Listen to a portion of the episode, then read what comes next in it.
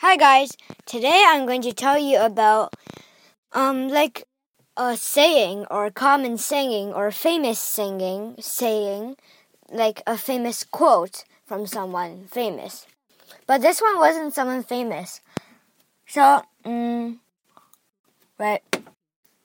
Basically, this guy wanted wanted to set a world record by juggling underwater, but it wasn't his day.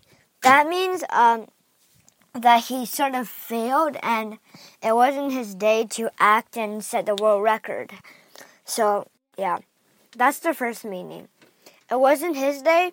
Maybe um, you and the partner were taking turns doing a job and your partner said, Hey, it's my day, but it wasn't his day. That's the second saying. I don't really know anymore, but I think the main me- meaning is like someone failed or someone didn't succeed doing something, and yeah. There's where there's other famous sing, sayings as well, but I just happened to find this in a book, so I just wanted to share this with you you could search online some famous sayings and then like bring home the bacon. I don't know. So sayings like that. Uh, why are they famous? Because like they use a completely different meaning to represent one meaning.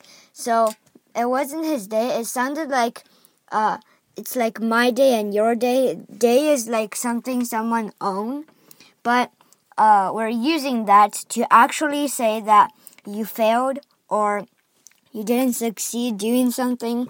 Yeah. So that's basically the structure uh, and why and the reason uh, of a famous saying. Bye bye. Oh, I, I don't just want to say goodbye. I'll just say it wasn't it isn't my day, so I'll go somewhere else. Bye bye.